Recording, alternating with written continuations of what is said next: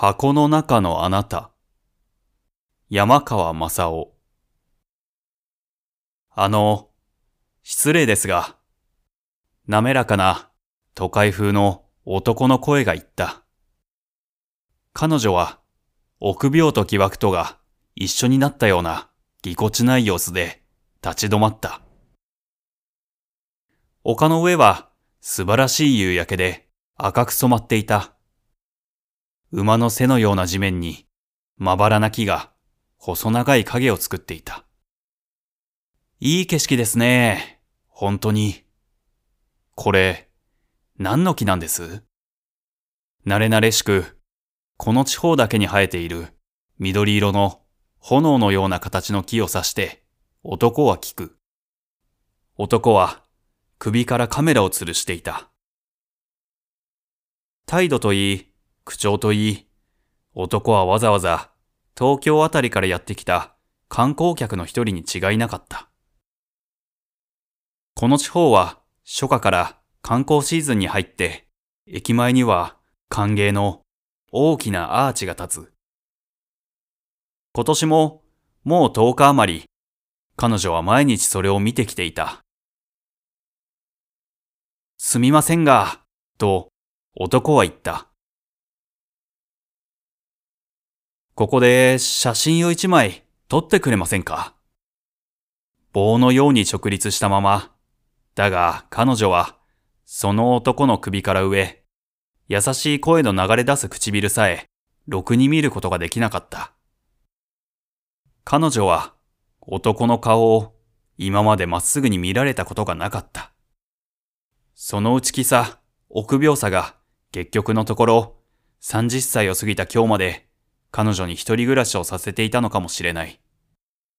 首筋のあたりまで真っ赤にして、極度の緊張に彼女は呼吸が詰まるような気がしていた。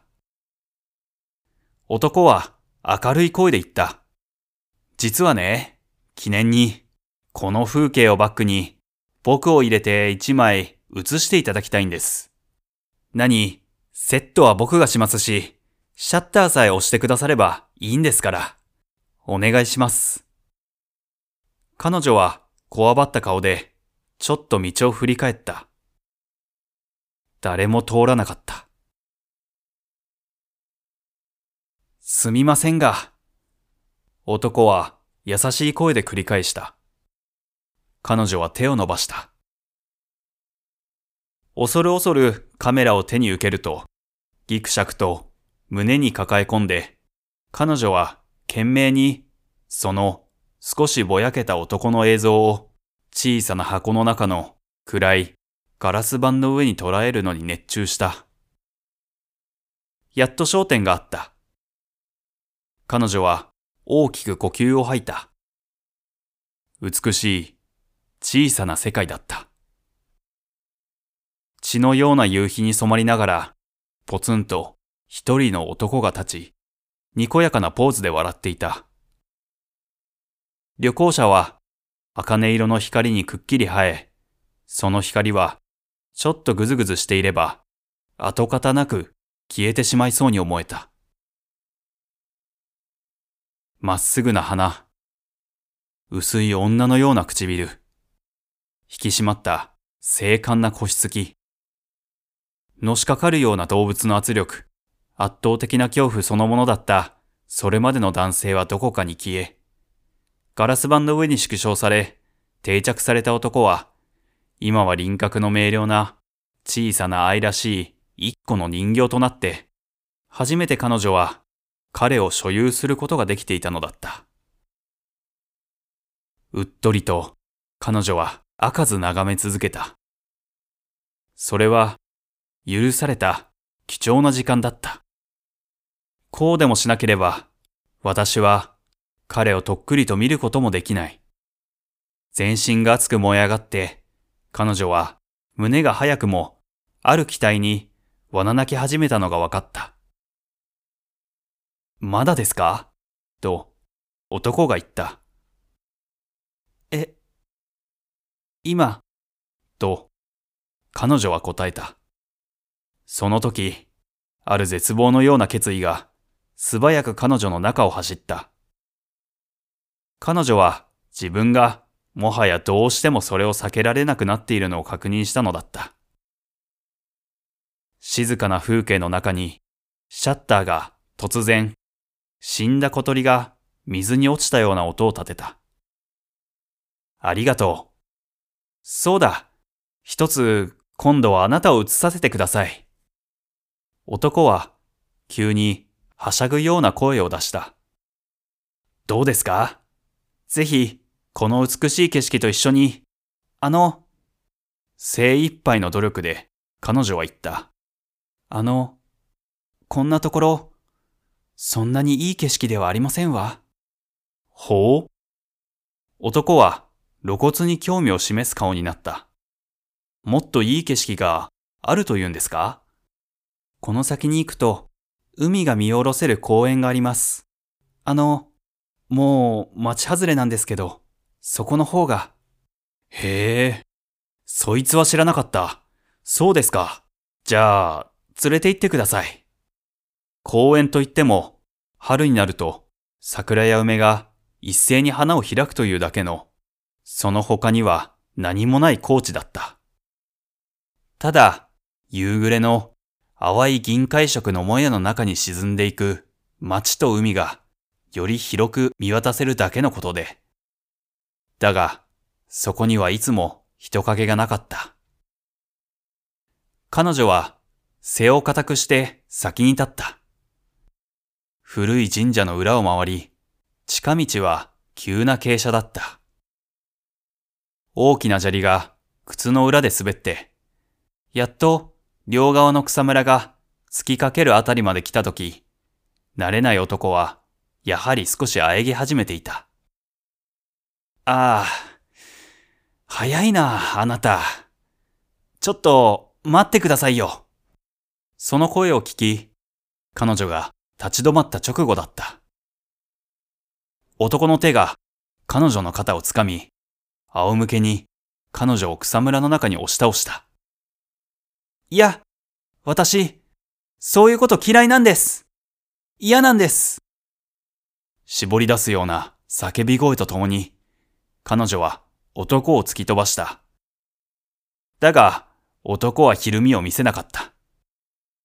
男の顔が視野いっぱいに迫って、彼女は気違いのようにその顔に向けて抵抗した。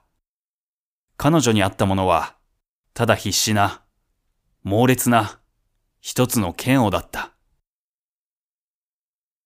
気づいたとき、彼女は右手にしっかりと大きな石を握りしめて、ぜいぜいと呼吸を切らしていた。男は足元に倒れていた。こめかみから血の筋を滴らせて、男の目はポカンと空を見ていた。男は動かなかった。まだ胸が弾んでいた。でも、もう恐怖感はなかった。彼女は、やっぱり私はいざとなると理性的な女なのだ。理性的でしかないのだ。と思った。これは、しようがないのだ。彼女は男のポケットから落ちたタバコの箱を戻し、脱げた靴を履かせ、ずるずると引きずって崖の先端に置くと、そこまでの奇跡や二人の争いの後を注意深く消した。それからカメラをそっと自分のハンドバッグにしまって水黒いを直した。そして、そっと横たわった男の背中を押してやった。男は突き出た岩角にぶつかりながら落ちていって、やがて、かすかに鈍い水の音が響いた。翌日、夕刊の地方版に、旅行客が誤って30メートルの崖から滑り落ちて死んだ、という記事が載った。記事は簡単な3、4行のもので、旅行者の顔写真もなかった。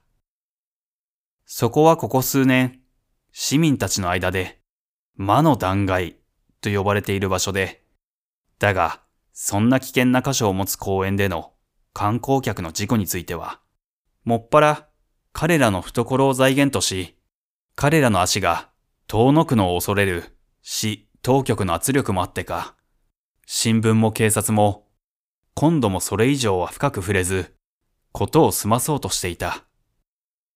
その事件は男の水死体の検視が済み、身元の紹介も終わり、噂話も済み、一週間も経つ頃には、そろそろ人々から忘れられようとしていた。彼女はその日、いつもの勤め先の郵便局からの帰り道に写真屋により現像された一袋の写真をもらってきた。彼女に必要なのは、その中のただ一枚、激しい夕焼けに染まった、にこやかなポーズの、あの男の姿だけでしかなかった。彼女はその写真を、アパートの小さな姫兄弟の上に用意した枠に入れて飾った。これでいいの。目を細め、思い切り、あの日の赤い光を浴びた彼を眺めながら、熱っぽい充実に、彼女は胸が震えていた。ね、殺しちゃってごめんなさい。でも、我慢してね。私は生きてる人が怖いの。だって、いつどこへ行っちゃうかわからないし、生きている人は本当には私のものにはなってくれないんですもの。このあなたなら決して私を裏切りもしないわ。私たちは騙し合うこともいらないのよ。きっとあなたもお寂しくはないと思うわ。いつまでも一緒に暮らしましょうね。仲良く。いくらか日が長くなったせいか、一部屋だけのアパートは窓から横ざまに差す金色の光が眩しかった。カーテンを引きかけ、何気なくカレンダーに顔を向けて、彼女は、あ、今日は、一昨年のあの人のご命日だったわ、と低く言った。鍵をかけた本棚の一番上の戸を開いた。そこには同じような黒いリボンをつけた写真立てに入って若い男たちの写真が並んでいた。えーと、あの人は何番目だったかしら？彼女は幸福そのものの顔になって、今は何の臆するところもなく、その一つ一つの男の顔を次々と視細に見つめ続けた。男たちは揃ってあの丘の上の豪奢な夕映えにまみれ、炎のような形の木を背にして、彼女の手で箱の中に収められた瞬間のそれぞれの得意なポーズのままで笑っていた。